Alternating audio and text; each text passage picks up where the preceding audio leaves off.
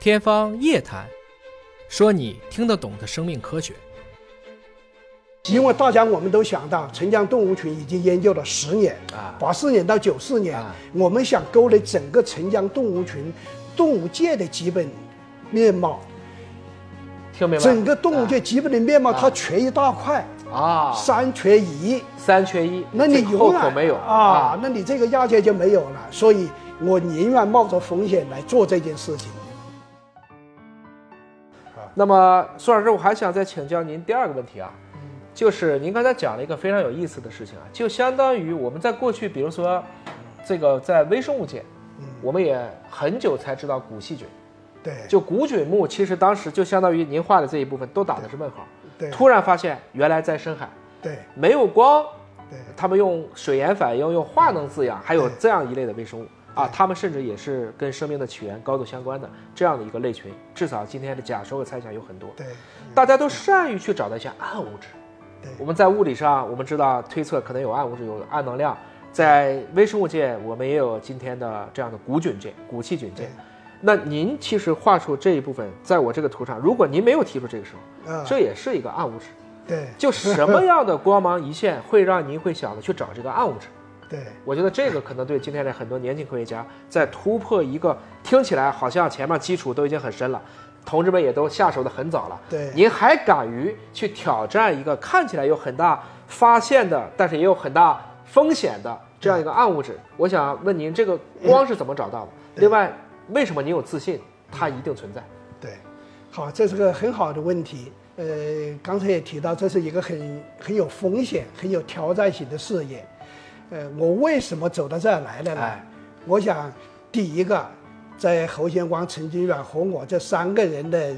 这个合作或者竞争的关系中间，我在时间上是落后了。是但是我要发挥我可能比较好的生物学基础知识，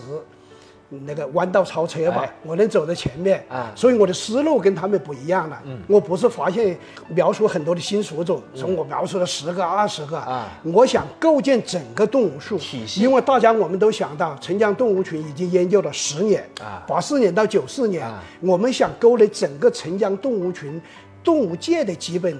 面貌。听明白？整个动物界基本的面貌，它缺一大块，啊，三缺一，三缺一，那你这个永后远口没有啊，那你这个亚界就没有了。所以我宁愿冒着风险来做这件事。我也想我有一点学术优势，嗯是我就知道它应该长得什么样子的。所以这个故事呢，就从九四年之后，啊一九九五年。实际上，九四年我就开始关注这里面的化石，就有一类化石云南虫啊，我就觉得它很像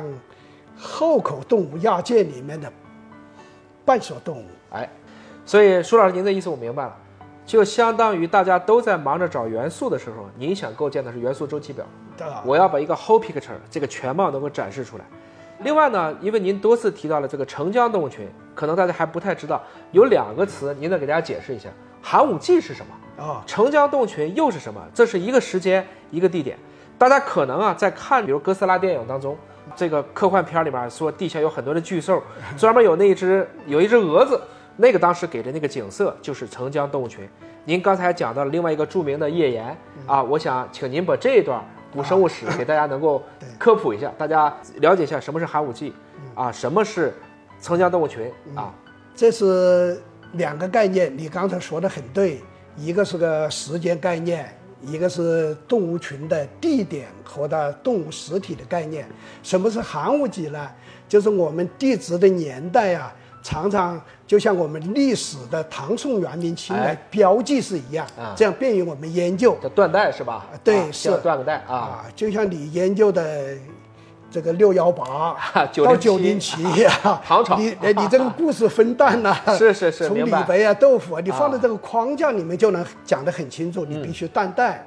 所以我们地质断代啊，分了两段。啊，一段呢，就是以寒武纪为界啊前面的叫隐身族隐，就是身生生隐是生生命的明生白啊，玉轴的轴，轴是啊时衍间那生个咒啊就是生物隐而不现，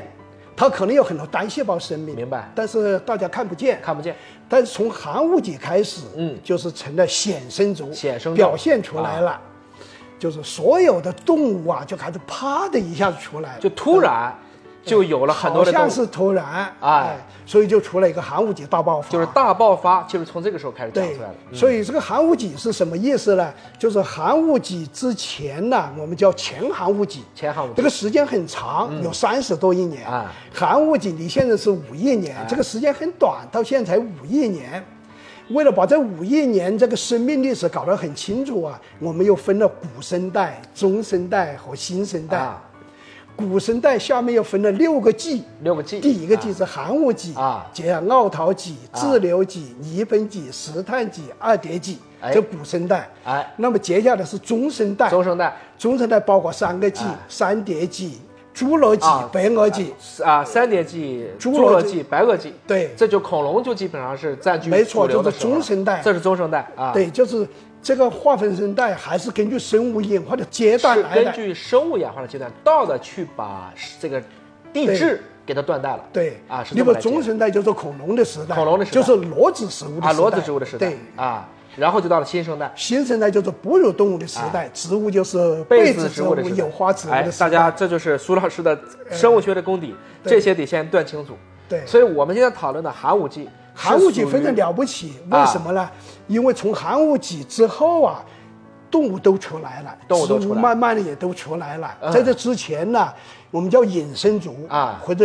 概括叫前寒武纪，前寒武纪或者叫先寒武纪。啊寒武纪之前就生命很少，大家不大关注。出现之后，植物、动物陆续都都多了。哦，所以必须很严密的来担待，就像我们人类担待一样。你比如从商周，哎那大家都有历史记哎载，就是搞得是很是清。商周以前像那我们稀就里糊很难涂去了，说就对对是吧对？也是衍现在生的是吧一个对状态啊那你后面时间很长，可能是一万年，甚至是几十万年，我们叫做石器时代、哎新石器时代，我们画得很宽，明白很难搞得很啊？这就是寒武纪。寒武纪纪有一个重大的啊事件，就是突然一下生物出来了，所以叫寒武纪大爆发。嗯寒武纪大爆发，大家都想解谜它，就必须找一些科学窗口。是这个窗口里面就有当时的一些生物出现，哎所以我们生物学家经过了半个多世纪，发现了就五点六亿年到五点四亿年，所以前寒武纪啊哎，生物开始冒出来，啊就是埃迪卡拉生物群，啊澳大利亚的埃迪，卡拉后面埃迪卡拉生物群北海生北海生物群，物群啊五点四亿年呢，就进入到寒武纪的，进入到寒武纪了。啊大家还没有见到远区的化石啊但是有些小壳，我们叫小壳、小壳小化石小，小窍啊，它也能反映生物的存在。对，你有有些贝壳啊，啊或者有一些骨针啊，这个也有两千万年。那么在到了五点二亿年呢，澄江动物群就出来了，啊这样就有三个窗口，嗯，就是埃迪卡埃迪卡拉拉五点六到啊五点四，啊，这是一个两千万年，对，啊然后五点四到五点二亿年的小又是壳两生千物万群年，，小壳生物群这小河生物群后来不简单，啊人们在里面发现远区底化石，啊但是真正能看到生物大规模爆发了是澄江动物群，澄江动物群就五点二亿年，现在叫五点一八了，啊，是一5回点事。更准了一点儿啊，对五点一八亿年，我们就用这三个窗口啊，就来探测这些动物。但首先，我们必须把澄江动物群搞清楚，是这生物学信息太丰富了。是哎是，如果你能把整个动物界三个亚界的类群都找齐了，那应该是第一步的功德圆满。是，那舒老师，您讲的这有三个窗口哈，这三个窗口是在世界各地都有吗？呃，应该是全球分布的，都有，但是但是中国保存的相当好。就是澄江算不算是一个得天独厚呃，不光是得天独厚，世界唯一的啊？保存最好、质量最好、最丰富，而且就门类出现来说，它是最完整的，它超过布尔济斯页岩的啊超过布布尔尔济济斯斯页页岩岩是加拿大西部的了。它从一九零八、零九年就开始世界有名了。你读生物学书或读古嗯生都物会书，读到这个都啊作为一个重要的标准，是就觉得寒武纪大爆发是从那个时候开始的。呃，后面我会给你介绍，寒武纪大爆发不是从它那时候开始的，不是从那开始的它那时候已经过去了，它不是动物界的源，不是源头，明白而是后面的流。它是走过去的，对，它是、就是呃，过就过去啊像我们的三江